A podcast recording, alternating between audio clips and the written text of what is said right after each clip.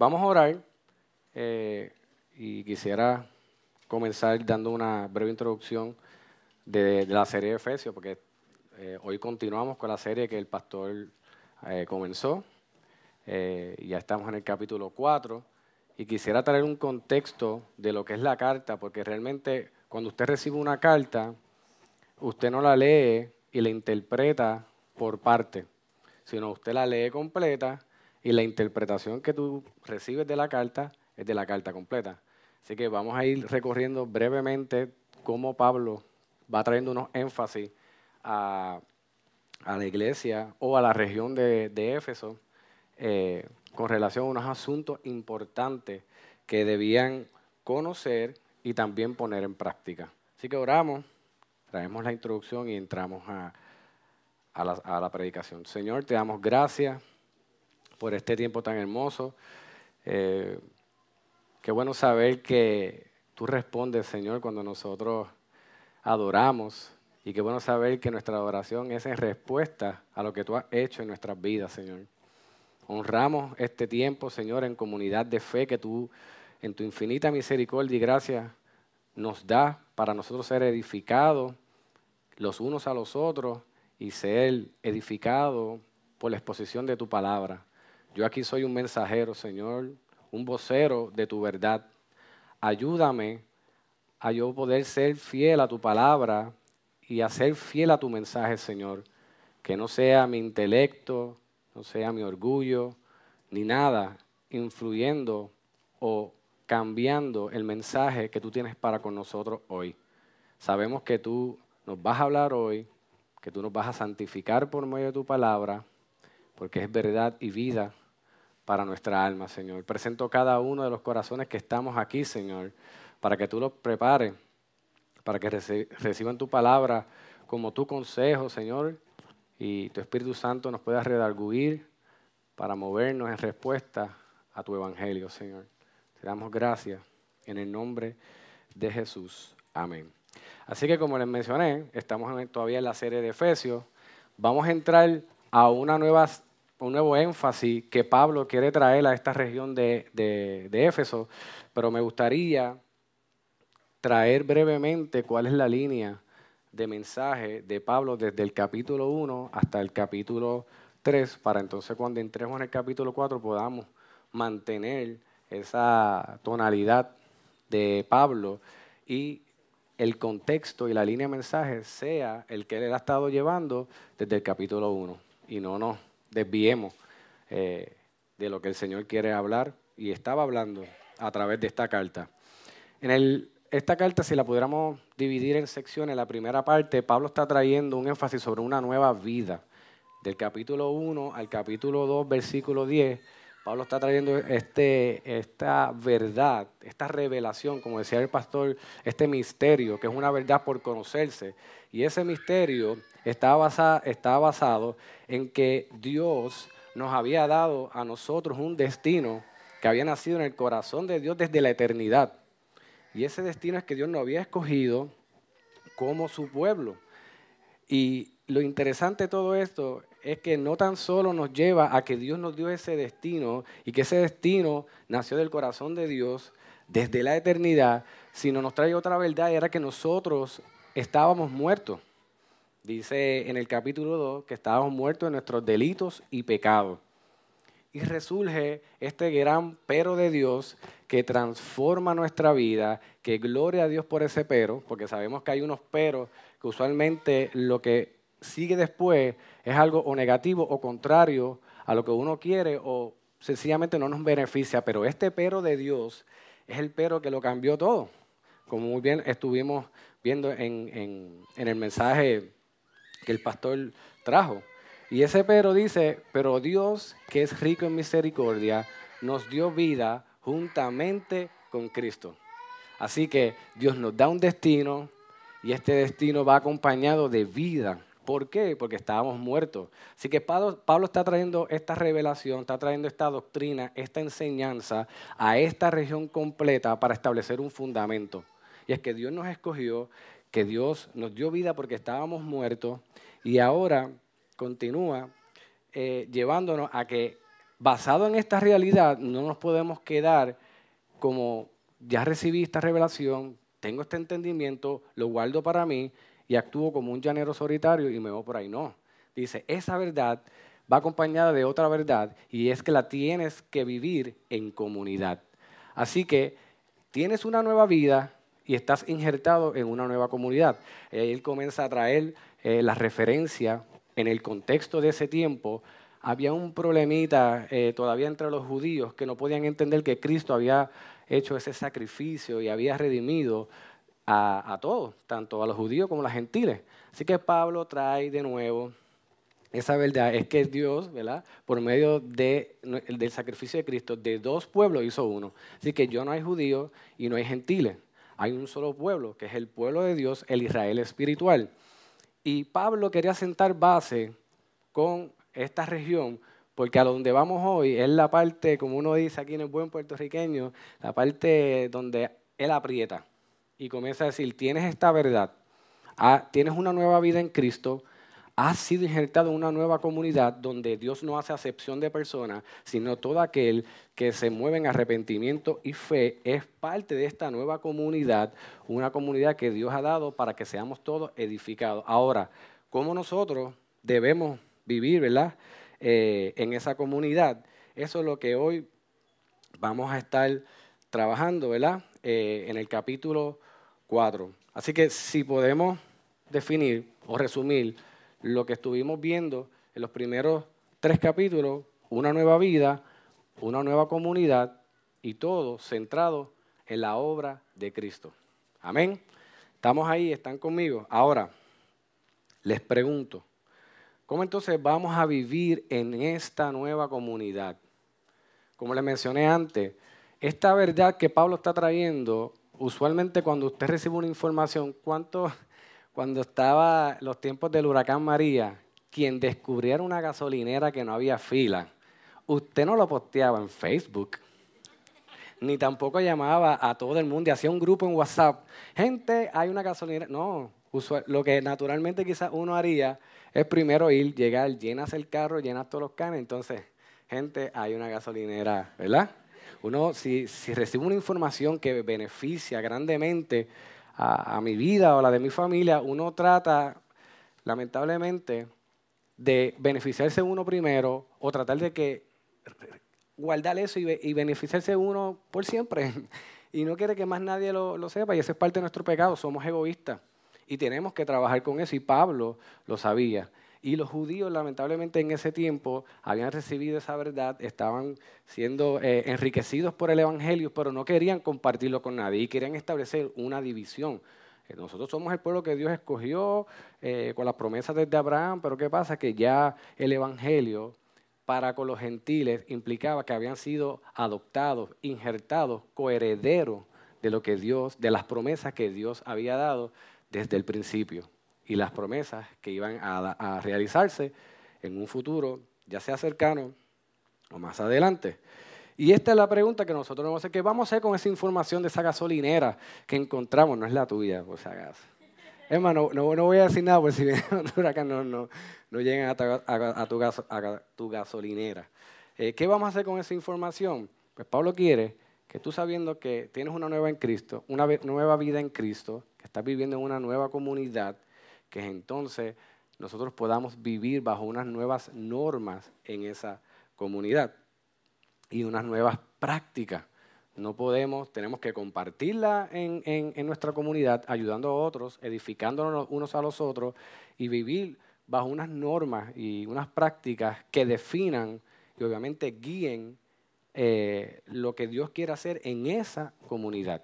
Porque esa comunidad no fue diseñada para que nosotros, cada cual, pues propongamos lo que entendemos que debe ser esa comunidad, sino esa comunidad se hizo para glorificar y exaltar el nombre del Señor y representar, como hablábamos esta mañana, la imagen de un Dios invisible por medio de esa comunidad.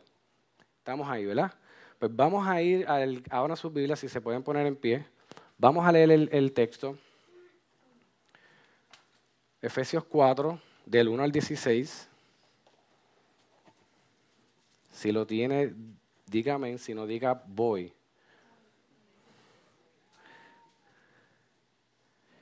Efesios 4, del 1 al 16.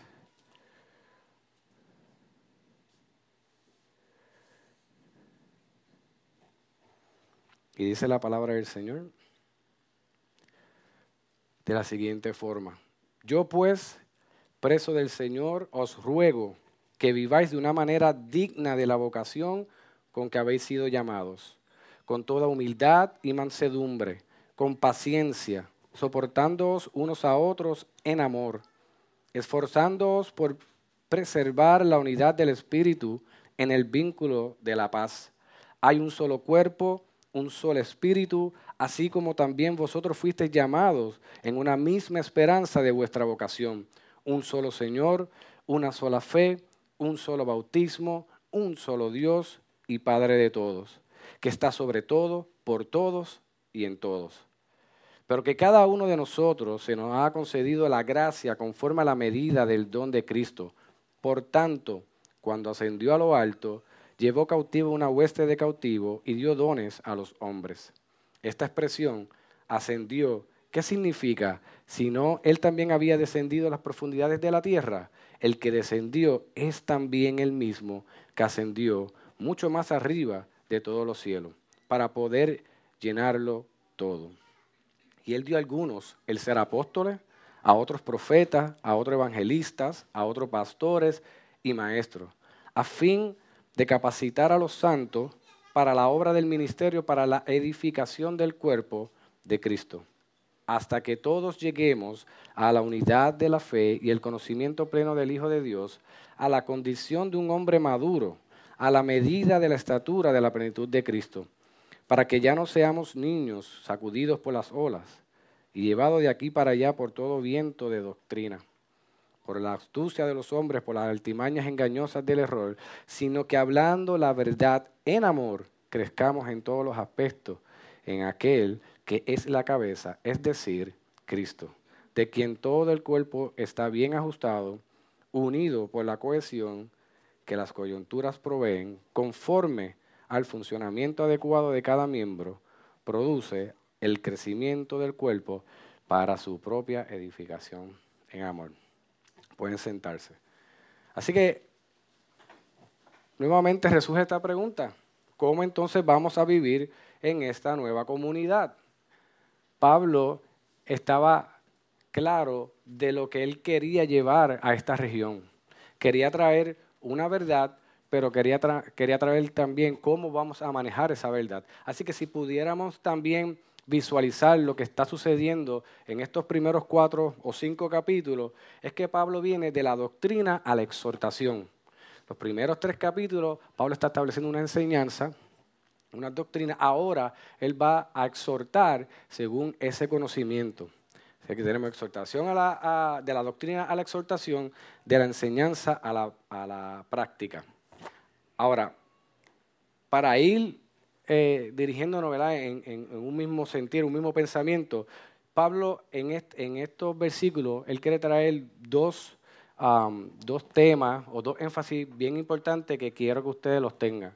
Y número uno es la unidad y la diversidad de dones dentro de la iglesia. Tienes esta verdad, tienes este conocimiento, ahora esto hay que vivirlo en unidad, entendiendo que hay diversidad. Y eso es algo como contradictorio, pero vamos a ver cómo Pablo comienza a exponerlo en esta carta de Efesios y en, este, en esta sección de la carta. Así que en el versículo 1 quisiera eh, que me siguieran. El, Pablo está estableciendo el contexto de, de, este, de, esta nueva, de este nuevo énfasis que él quiere traer en cuanto a esta nueva norma.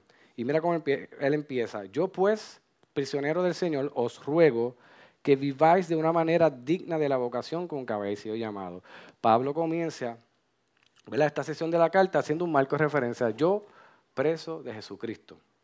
Y se entiende que Pablo en, este momento, al igual que cuando escribió la carta de los filipenses, estaba preso. ¿verdad? Pero él no dice, ah, yo Pablo que estoy preso en Roma. No, yo Pablo, prisionero de qué? De Cristo, de Jesucristo. Así que vemos lo que en un momento, eh, en unos mensajes anteriores, el pastor traía, en que nosotros o somos esclavos del pecado o somos esclavos de Cristo. Aquí no, nosotros no podemos eh, decir que nosotros podemos movernos y, y estas dos verdades separarlas de nuestra realidad. O vivimos bajo el gobierno del pecado o vivimos bajo el gobierno de Cristo.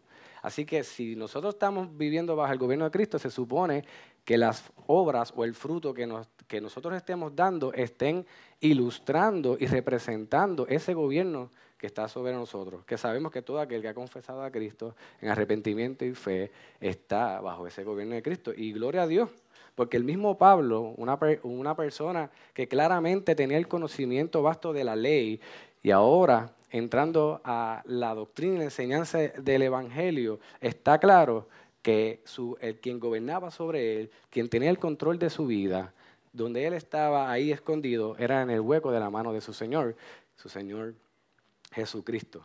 Así que Pablo hace este marco de referencia, yo preso de Jesucristo, él está ahí en la cárcel, literalmente, pero a la misma vez espiritualmente, él sabía que estaba dado al Señor. Y luego de ahí hace una palabra de transición que dice, os ruego que viváis. Así que ya la tonalidad de lo que viene próximamente no viene eh, en, una, en un tono sugerido. Te estoy sugiriendo que hagas esto, no. Pablo viene en una tonalidad de ruego. Y no es lo mismo tú pedir algo a tu, normalmente necesito esto, a tu rogar por algo que tú necesitas. Creo que el efecto que va a crear en la persona que tú le estás eh, rogando una persona que tú le estés pidiendo es diferente. La persona que está recibiendo este mensaje sabe que hay una importancia, que hay una urgencia y que la persona que está llevando el mensaje sabe que tú necesitas saber esta información y vivir según esta verdad. Así que venimos de una nueva vida, una nueva comunidad y ahora que sabes que estás en esta comunidad, os ruego que viváis de manera digna de la vocación con que habéis sido llamados. Y nosotros sabemos que hemos sido llamados por medio del Evangelio. Así que claramente Pablo está haciendo, estableciendo cuál es la intención y cuál es la tonalidad de esta carta. Ahora, ¿cuál entonces es esta nueva norma eh, o esta nueva manera de vivir? Pablo lo resume o se enfoca en cuatro verdades en estos seis, 16 eh, versículos. Uno de ellos es la generosidad, la unidad y la diversidad y la madurez. Generosidad, unidad, diversidad y madurez.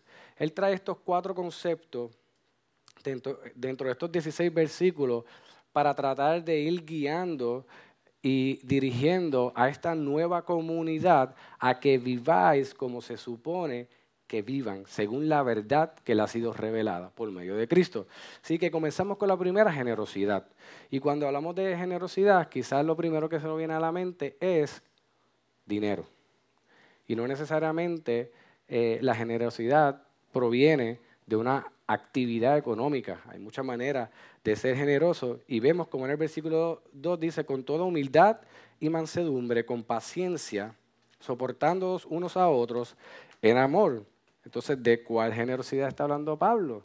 Pablo está hablando de la generosidad de nuestro carácter y nuestra conducta. Cómo nosotros con nuestro carácter y con nuestra conducta debemos ser generosos en esta nueva comunidad. Y es algo que va a apelar a nuestro ego. Porque mira cómo piensa, cómo él lo va este, dividiendo. Primero comienza haciendo un llamado a la humildad y a la mansedumbre. Y vemos en Mateo 11:29, Mateos 11:29, que el Señor dice, tomad mi yugo sobre vosotros y aprended de mí, que soy manso y humilde de corazón. Y mira la promesa que hay para aquellos que son mansos y humildes, y hallaréis descanso para vuestras almas. Así que hay un llamado que el Señor hace en un momento dado, pero Pablo está recalcando ese llamado para que esta nueva comunidad viva según esa generosidad de conducta y de carácter. Sabemos que trabajar con nuestra humildad y con nuestra mansedumbre es algo que apela a lo más profundo de nosotros. Así que mi oración es que podamos ser ejercitados en la humildad y en la mansedumbre. Ahora, La pregunta que debemos hacer es cómo nosotros, si realmente estamos siendo intencionales a la hora de nosotros en esta comunidad, la iglesia local, pero también nosotros como creyentes, la iglesia universal, estamos trabajando con nuestra humildad y con nuestra mansedumbre. Sabemos que diario somos retados de diferentes maneras por personas que conocemos o por personas que no conocemos. Ahora, nosotros estamos llamados a vivir según la nueva vida que tenemos en Cristo y según la nueva ah, comunidad a la cual pertenecemos. Así que humildad y mansedumbre es parte de la generosidad que Pablo quiere ver dentro de esa nueva eh, comunidad. Lo próximo que Pablo hace llamado es a la paciencia. ¿Cuántos somos pacientes? Pacientemente espera a Jehová, inclino su vida a mí. Eh, es un reto grande, pero mira lo que dice Romanos 5, versículos 3 y 4. Romanos 5, versículos 3 y 4. Y no solo esto, sino que también nos gloriamos en las tribulaciones, sabiendo que la tribulación produce paciencia y la paciencia carácter probado. Y el carácter probado, esperanza. Aquí vemos otra promesa. Cuando nosotros nos ejercitamos en la generosidad de, nuestro carácter y conducta, centrado en la humildad, macedumbre y paciencia, vemos que hay promesas para aquellos que se ejercitan en ella. Primero, en la humildad y la mansedumbre dice que hallaremos descanso. ¿Usted quiere, cuántos quieren descansar? Pues sea humilde y manso. Aleluya. ¿Y cuántos quieren ser pacientes? Todos desearíamos ser pacientes, pero cuando nosotros nos ejercitamos la paciencia, hay una promesa donde Pablo le trae a los romanos eh, y la paciencia produce carácter probado y ese carácter probado, esperanza. Así que esto es, esto es algo donde nosotros estamos siendo generosos, pero de la misma forma Dios está también siendo generosos con nosotros. No, no, no, es que estamos soltando nada más, sino que Dios en su infinita misericordia también está trabajando con nosotros. Así que les exhorto a que abracemos la paciencia en los momentos difíciles. La abracen. Tienen que cogerla porque si no, se les va a escapar. El próximo punto que él trae en este, en esta, este tema de la generosidad es soportándoos en amor. Porque uno, hay diferentes maneras de soportarnos. Yo te puedo soportar, pero aléjate. Yo te puedo soportar y te voy, pero por favor no me llames, eh, eh, distánciate de mí y lo dejamos ahí. Pero cuando dice soportándonos en amor, está hablando de que hay un compromiso en nosotros además de establecer ¿verdad? esa tolerancia. Claramente, Pablo está haciendo a una tolerancia y una tolerancia que es mutua. Eh, y esa tolerancia no puede estar basada en el qué dirá otra persona si no soy tolerante, el qué dirá eh, mi pastor o qué dirá mi jefe si no soy tolerante, sino esa tolerancia que Pablo está llamando es una tolerancia basada en el amor. es interesante lo que dice Colosenses 3.14, y sobre todas estas cosas vestido de amor, que es el vínculo de la unidad.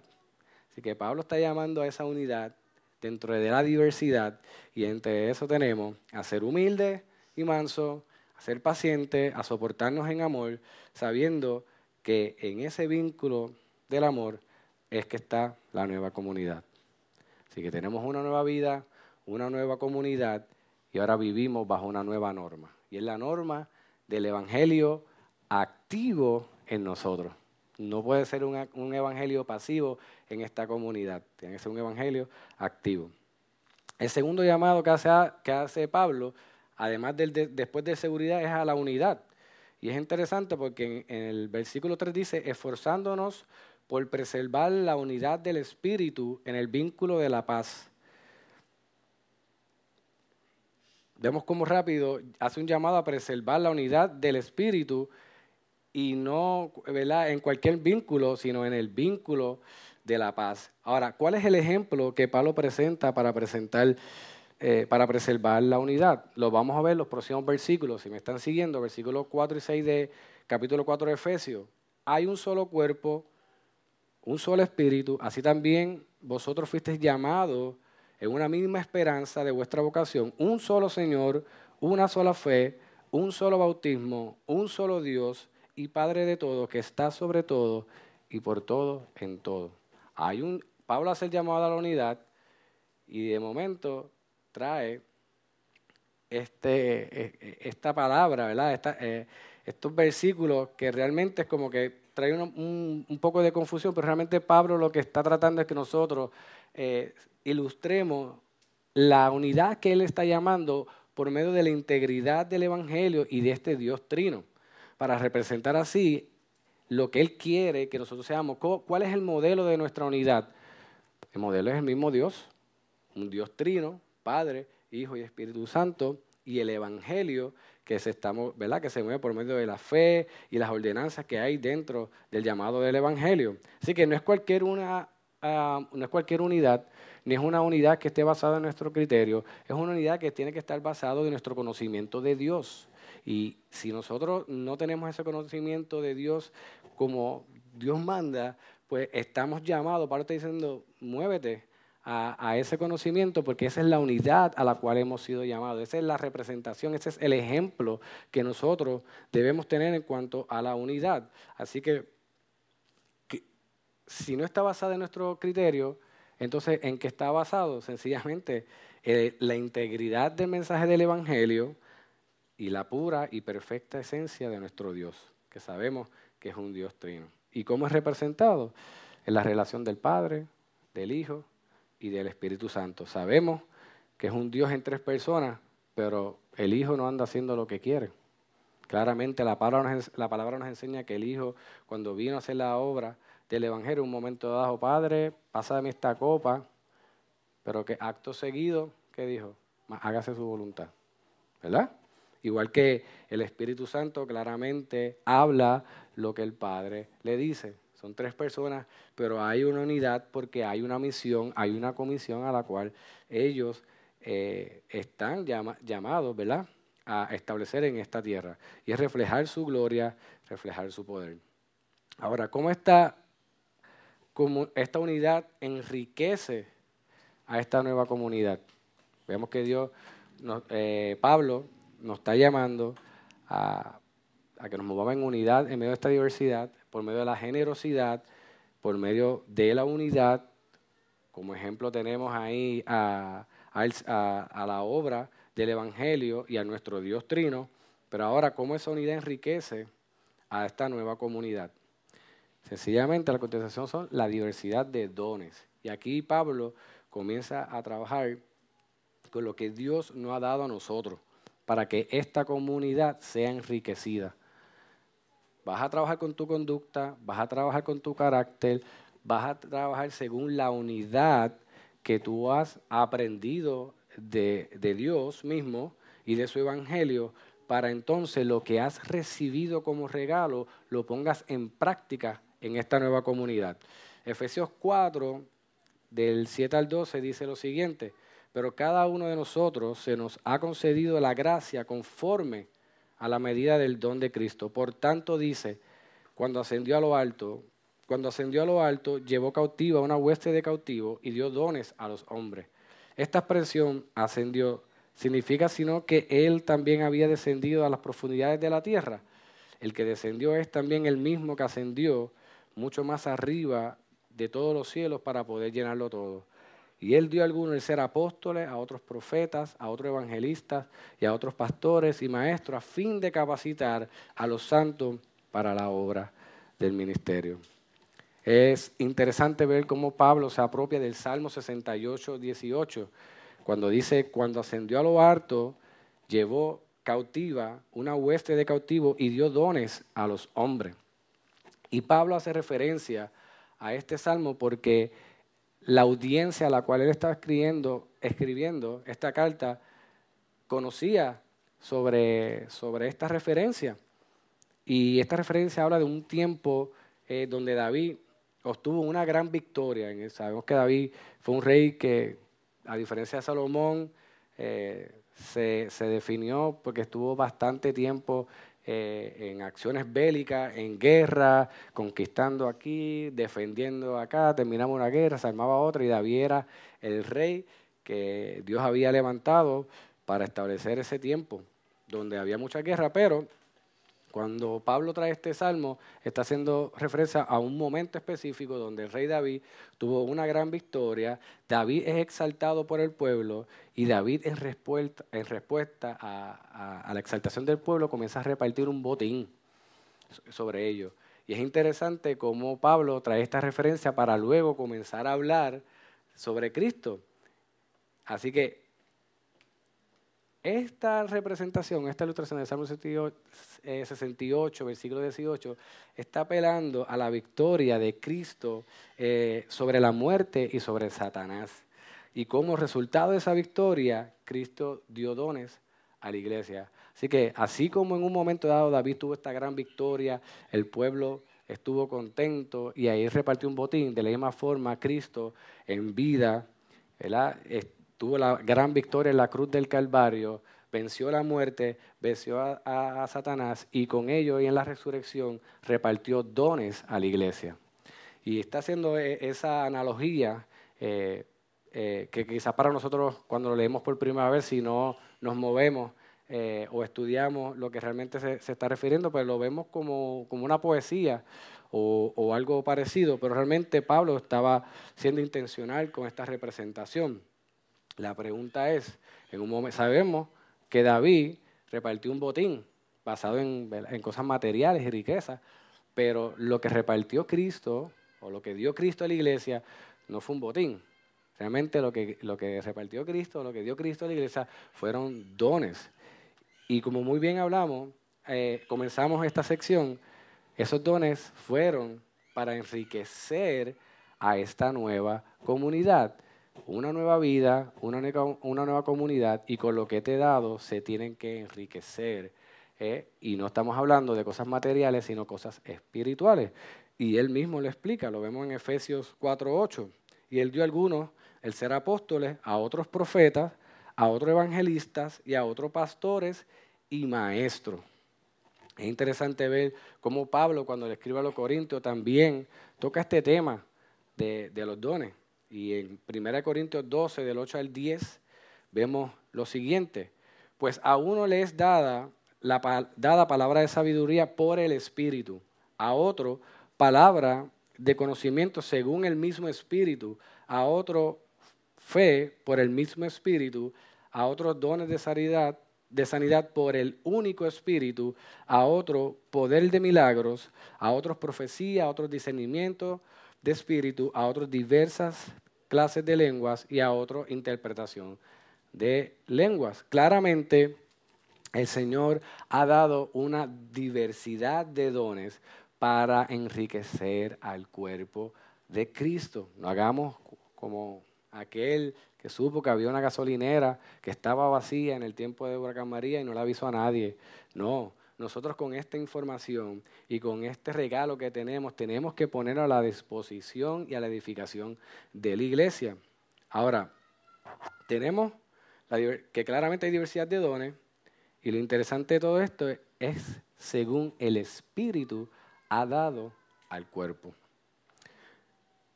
Ya tenemos el conocimiento. Hay diversidad de dones. Tenemos unos ejemplos bíblicos de estos dones. Ahora, ¿para qué son estos dones? Esa es la pregunta que se supone que nos hagamos. Y lo estamos, ya hemos traído parte de eso para enriquecer ¿verdad? al cuerpo.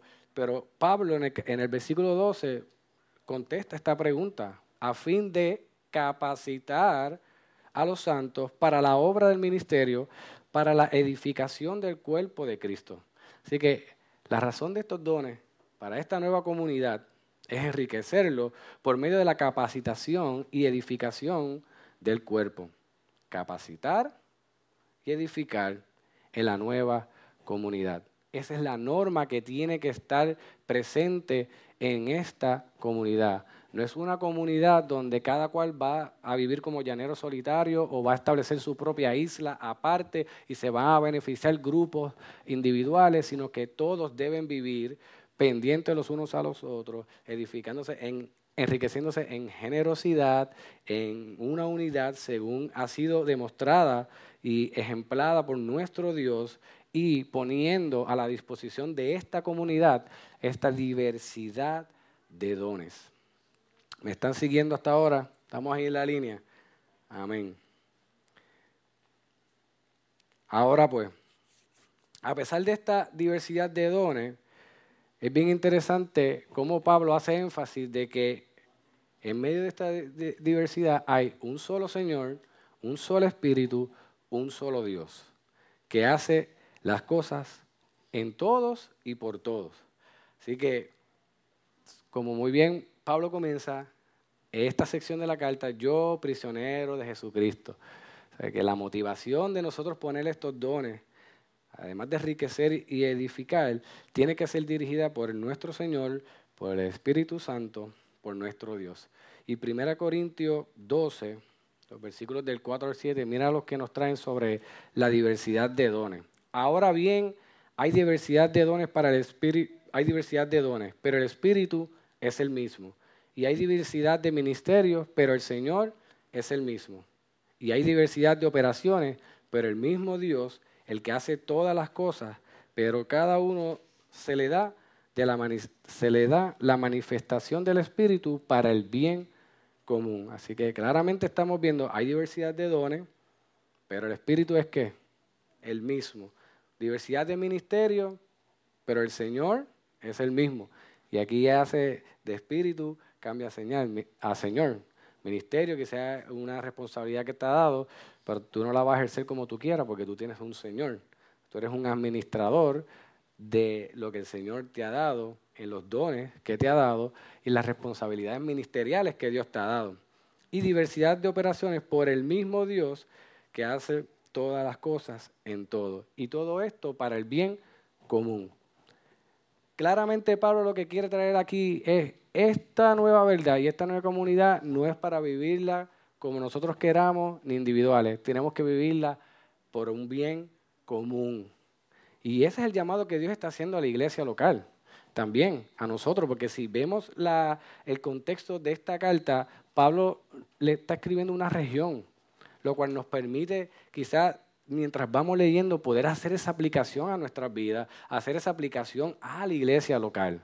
Nosotros estamos llamados a vivir según esa, a esa verdad, vivir esa verdad en esa nueva comunidad y vivir dirigido por lo que el Señor nos está trayendo aquí. Y todo esto es muestra y respuesta del Evangelio en nuestra vida. Son los frutos que van a demostrar que nuestra vida y nuestra comunidad está siendo dirigida por el Señor. No está siendo dirigida por nuestro programa, por nuestra mente, por nuestras estrategias, sino que es el Señor y el Evangelio dirigiendo la iglesia. Ahora, ¿cuál debe ser el, propósito de toda esta generosidad, de toda esta unidad y de la diversidad? Pablo lo que quiere es que por medio de, de estos primeros tres puntos nosotros podamos alcanzar la madurez que nos lleva a crecer espiritualmente en Cristo como comunidad de fe.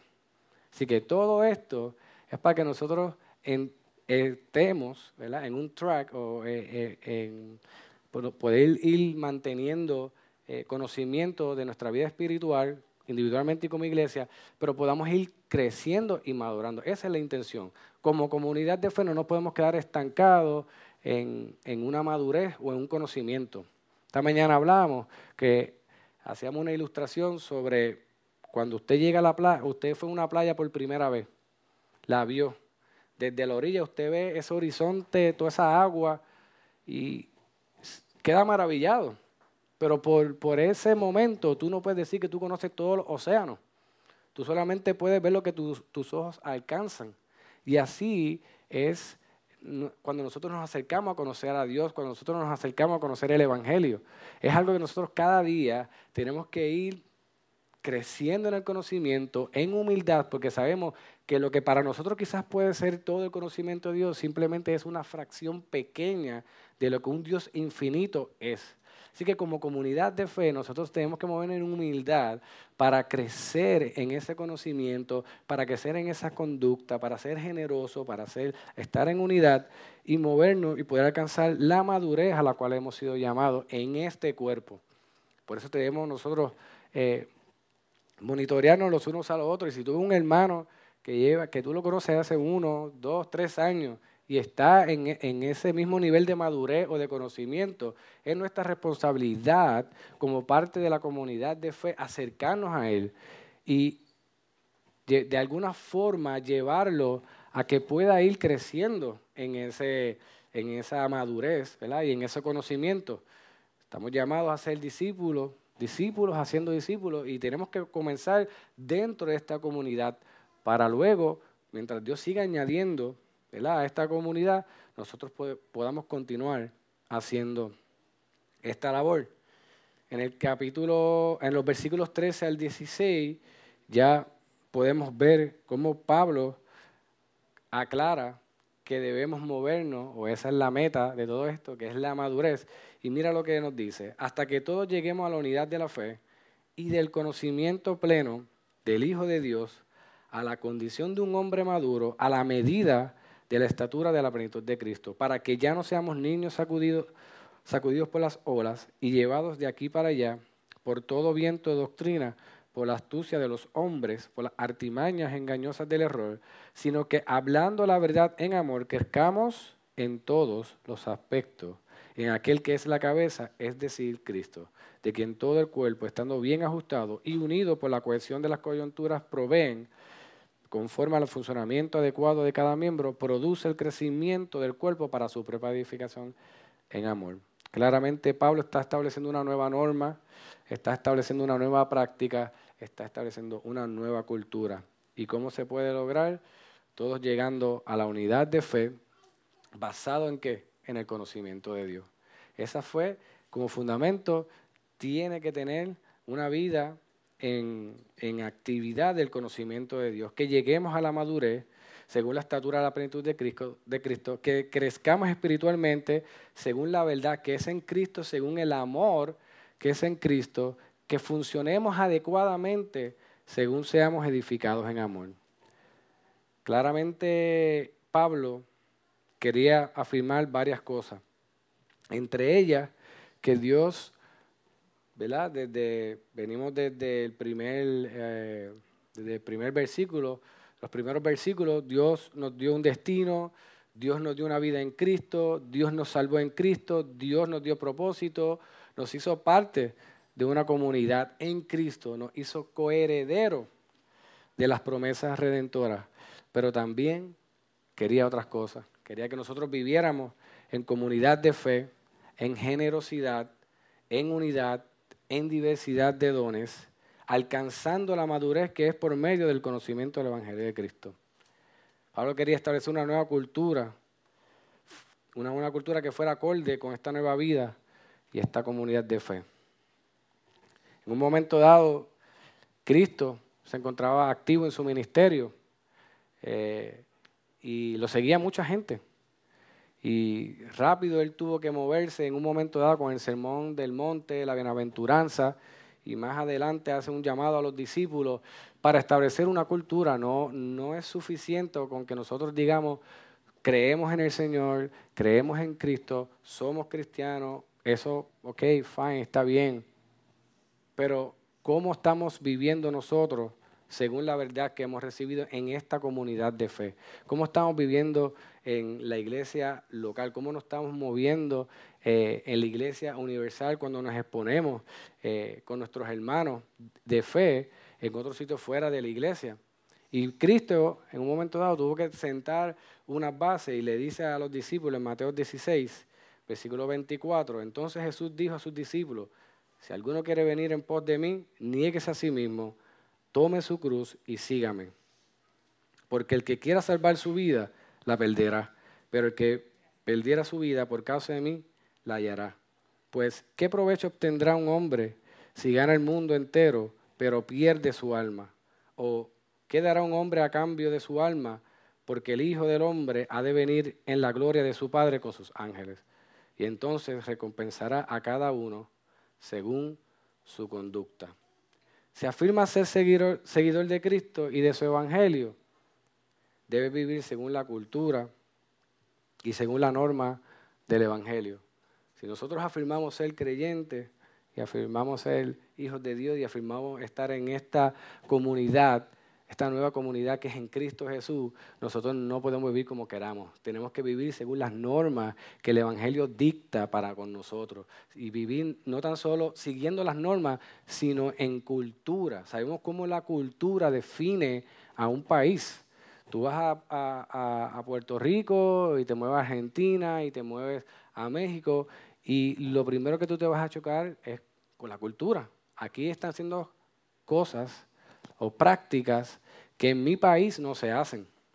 Y eso es lo que Pablo está llamando. Es necesario que cuando una persona de afuera o una persona se acerca a esta nueva comunidad o Cristo por medio del Evangelio traiga a esta persona a esta nueva, a esta nueva comunidad, choque con esta nueva cultura, choque con esta nueva norma. Y tú y yo estamos llamados a representar esa nueva norma, esa nueva cultura. Y lamentablemente en algunos sitios lo estamos haciendo al 50, al 75, al 25. En otros lugares no se está haciendo. Estamos nosotros diseñando nuestra propia cultura, pensando en la cultura local. Estamos en Puerto Rico, pues vamos a cambiar el programa, vamos a cambiar el mensaje, vamos a cambiar eh, la estructura para atraer a las personas. Entonces lo que trae esa persona a la iglesia no es el Evangelio, no es la verdad que estábamos muertos y Dios nos dio vida, que Dios nos dio un destino. Eso no es lo que está trayendo a las personas. Lo que está trayendo a las personas son otras culturas que no es la que Dios quiere que la iglesia en esta nueva comunidad viva. Y Pablo trae esta carta a esta región para que, oye, y una región grande, Pablo quería aclarar, no importa la cultura que tú tengas, las costumbres que tú tengas, es necesario que tú vivas bajo estas nuevas normas. Y que tú como iglesia representes el Evangelio según lo estipula el mismo Cristo y la obra redentora. Y es interesante todo, todo esto porque es que nos vemos tentados cuando nosotros tenemos un ministerio o cuando estamos poniendo nuestros dones al servicio de la comunidad, quizás se nos olvida poner el caballo al frente y la carreta atrás.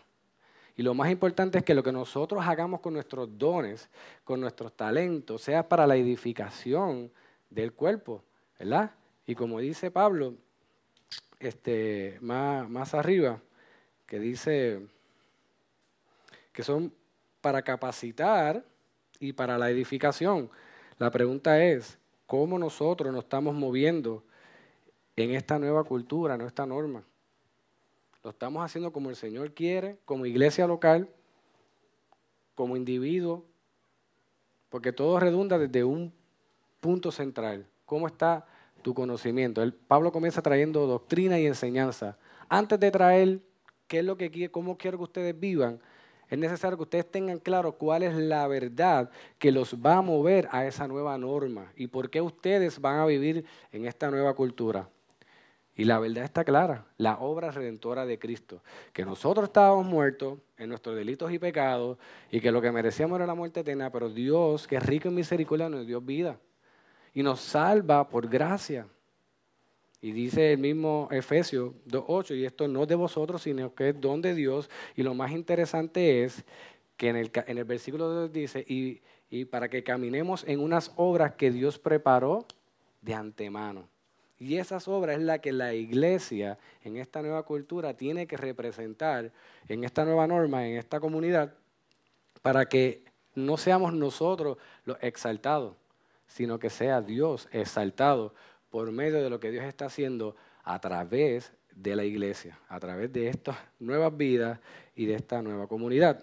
Así que si afirma la nueva vida y la nueva comunidad en Cristo, que Pablo está trayendo en esta carta, entonces debes vivir según la cultura y la norma de la generosidad, donde envuelve nuestro carácter, donde envuelve nuestra conducta, la unidad según la aprendemos del mismo Dios. No podemos irnos fuera de ahí y partir de ahí. Tenemos que vivir en generosidad, buscando esa unidad, buscando que nuestros dones, que aunque son diversos, estén cumpliendo lo que el Señor, para, para lo que el Señor nos los entregó. ¿Basado en qué? Mira cómo Pablo trae la ilustración del Salmo con Cristo. O sea, estos dones los hemos recibido porque Cristo tuvo la victoria en la cruz del Calvario. ¿Entiende lo, que Pablo quiere traer aquí? Estos dones no es porque tú eres especial, o porque tú eres mejor que, fulano de taro, porque eh, tienes más pelo que otro, eh, porque Orlando no se le cae el pelo, no sé qué producto usa, y a mí sí. Eh, no, se trata de una obra redentora que Cristo hizo en la cruz del Calvario. Que Cristo se hizo hombre y vino a redimir lo que, lo que el hombre a causa del pecado distorsionó. Y es hermoso saber que lo que hemos recibido es a causa y afirma la victoria de Cristo en la cruz del Calvario. Ahora, ¿qué vamos a hacer con esos dones y con esos talentos en esta nueva comunidad? Vamos a edificarnos los unos a los otros. Vamos a tratar de que como comunidad podamos alcanzar la madurez del conocimiento a la cual hemos sido llamados, porque el Señor no quiere que nosotros como comunidad andemos como niños fluctuantes por ahí, que cualquier viento de doctrina nos mueve. Dios quiere que la comunidad esté sólida, basado en el conocimiento de Dios y de su evangelio. Y esa es parte de la nueva norma que tiene que estar en nosotros. Por eso quizás ustedes no ven como iglesia local que estamos, tenemos un enfoque en, el conocimiento. Vamos a hacer un discipulado de hombres, un discipulado de mujeres, vamos a hacer clases de membresía. Ahora el, domingo que viene comenzamos un discipulado para la iglesia, porque es el llamado que Dios le ha hecho a esta comunidad. Y obviamente nosotros como como pastores de la iglesia, queremos que la iglesia se mueva en esa cultura. No es capricho. Amén. Estamos aquí. Así que, resumiendo todo esto, Pablo lo que quiere es que Dios sea glorificado y exaltado por la generosidad, la unidad, la diversidad de dones y la clara evidencia de una iglesia en crecimiento y en madurez. No es otra cosa de que mi iglesia es mejor que otra, sino que Dios sea exaltado por medio de esta nueva comunidad. Le damos gloria a Dios porque nos resucitó. Le damos gloria a Dios porque nos injertó en una nueva comunidad donde en un momento dado había división entre judíos y gentiles, pero ahora nosotros ser copartícipes de todas estas promesas que Dios nos ha dado en Cristo Jesús, yo creo que es suficiente, eh, si se pudiera llamar así, motivación para nosotros cumplir el llamado que Dios nos está haciendo en la iglesia local, en esta nueva comunidad. ¿Me permiten orar por ustedes? Amén. Padre, te damos gracias